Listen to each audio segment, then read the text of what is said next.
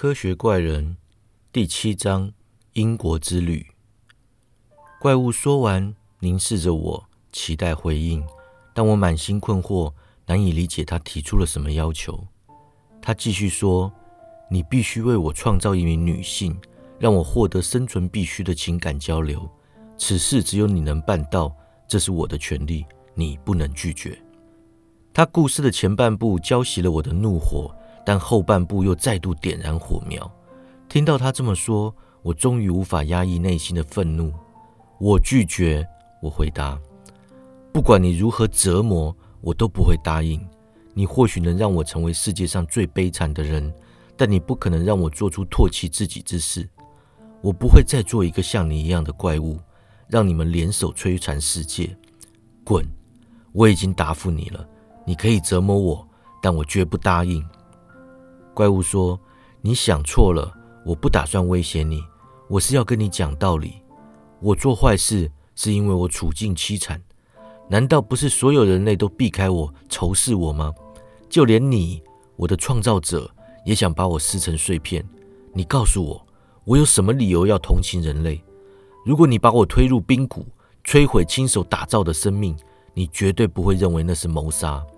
人类蔑视我，我还要敬重他们。”倘若有人跟我一同生活、善意交流，我不会伤害他，而会泪流满面的感激他的接纳，诚心诚意对待他。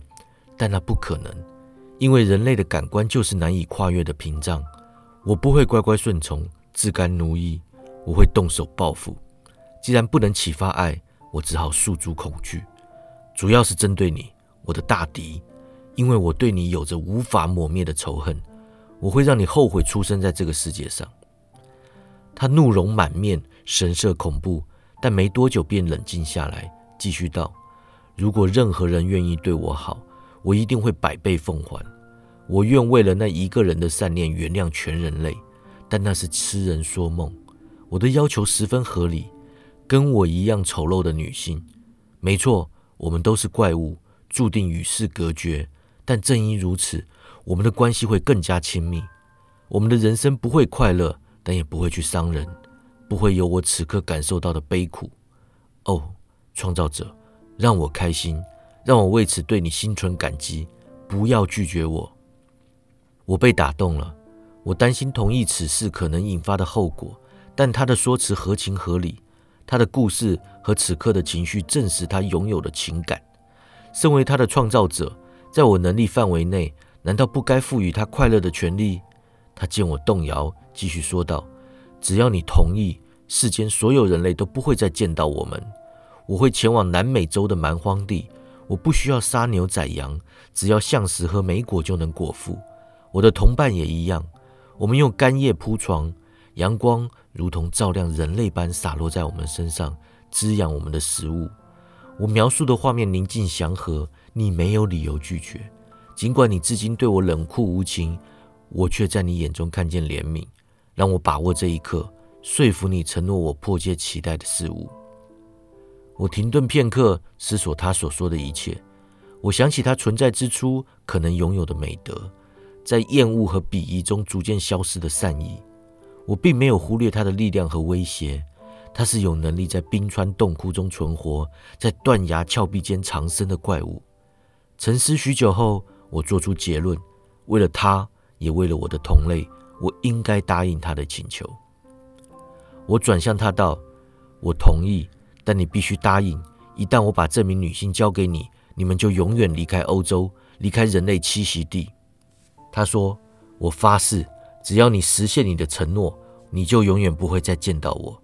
回家去，开始工作，我会持续留意进度，但在你完工前，不必担心我会突然现身。”说完，转身离去。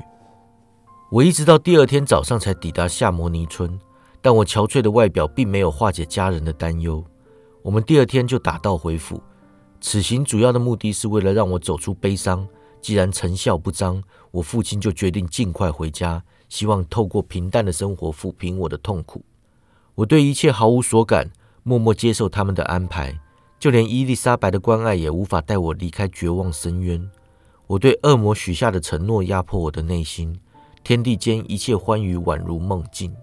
有时我会陷入疯狂，幻想恶心的动物对我施虐，无故尖声呻吟。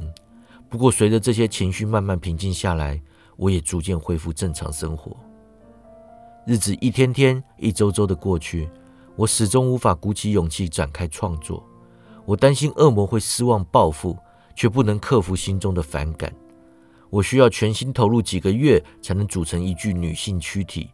而我听说有英国哲学家提出全新的发现，对我的创作有所注意。我想征求父亲同意前往英格兰，但又想尽办法拖延此事，不愿扰动我努力取回的宁静生活。有一天，我独自躲到船上一整天。回到家时，父亲叫我过去。他问我愿不愿意跟伊丽莎白立刻成婚，以幸福的婚姻扫除过往阴霾。我很乐意，却又不敢。因为我身负未尽的承诺，而且我还想去英国一趟，远离家人一两年，造访学者，学习新知。或许这段期间会发生什么事，让我恢复从前的宁静喜悦。或许我能实现承诺，让那个怪物远走高飞，也可能发生意外导致他死亡，结束我的奴役生涯。我告诉父亲，我想去英国走走，不过没有提真正的理由。只说想在安定下来前看看世界，我父亲一口答应，行程很快就安排好了。我去史特拉斯堡会合可勒瓦，在荷兰待一段时间，然后就去英国。整个行程约莫耗时两年。等我返回日内瓦，立刻就和伊丽莎白成婚。八月底，我上了马车，展开远行，不确定会前往何处，也不在乎路过哪里。我只记得有带我的化学器材。因为我打定主意要在国外实现承诺，以自由之身返乡。我心中充满恐怖的幻想，路过许多美丽的景点，我目光凝重，无心欣赏，脑中只想着此行的目的及有待完成的工作。可乐瓦加入旅程，态度跟我明显对比。他赞叹日落的美景，歌颂日出的壮丽。他为我指出景物变幻，天色交替。活着就是要这样，他呐喊。我热爱存在，但你，亲爱的法兰肯斯坦，为何总是垂头丧气？老实说，我心中充满黑暗的想法，根本看不见星辰沉没或莱茵河面反射东升的金色阳光。我们沿着莱茵河而下，搭船前往伦敦，在那里待了好几个月。可乐瓦渴望与人交流，但我却忙着取得实践承诺的薪资。把准备好的自荐信寄给当时最知名的自然哲学家。如果此行发生在无忧无虑的求学时代，我一定会感到无比喜悦。但如今人生充满了阴霾，我造访他们只是在为可怕的目的取得资讯。同时，我也开始为新的躯体收集材料。